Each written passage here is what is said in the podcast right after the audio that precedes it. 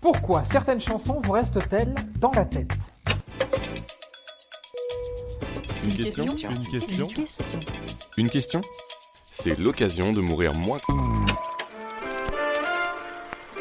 Si certaines chansons vous restent dans la tête, c'est à cause de votre cerveau. Mais ça, vous le saviez probablement déjà. Bon bah racontez-moi des choses que vous savez, pas du rien. Ce phénomène cognitif est appelé earworm en anglais, ou ver d'oreille pour ceux qui parlent la langue de Molière.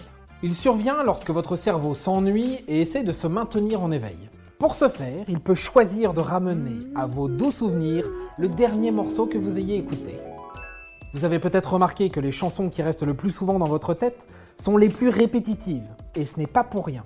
Même si Despacito n'est pas exactement votre tasse de thé, votre cerveau, lui, il l'adore.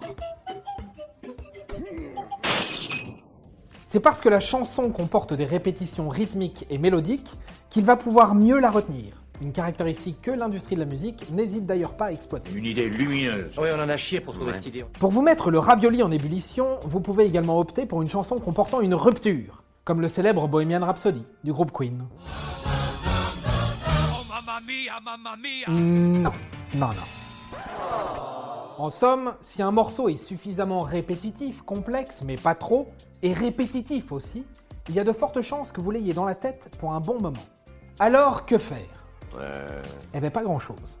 Vous pouvez toujours essayer d'écouter le morceau coincé jusqu'à la fin, ou alors occuper votre cerveau avec une autre activité. Une bonne façon de rendre votre esprit... Voilà Maintenant, vous savez tout. Au revoir, messieurs, dames. C'est ça la puissance intellectuelle.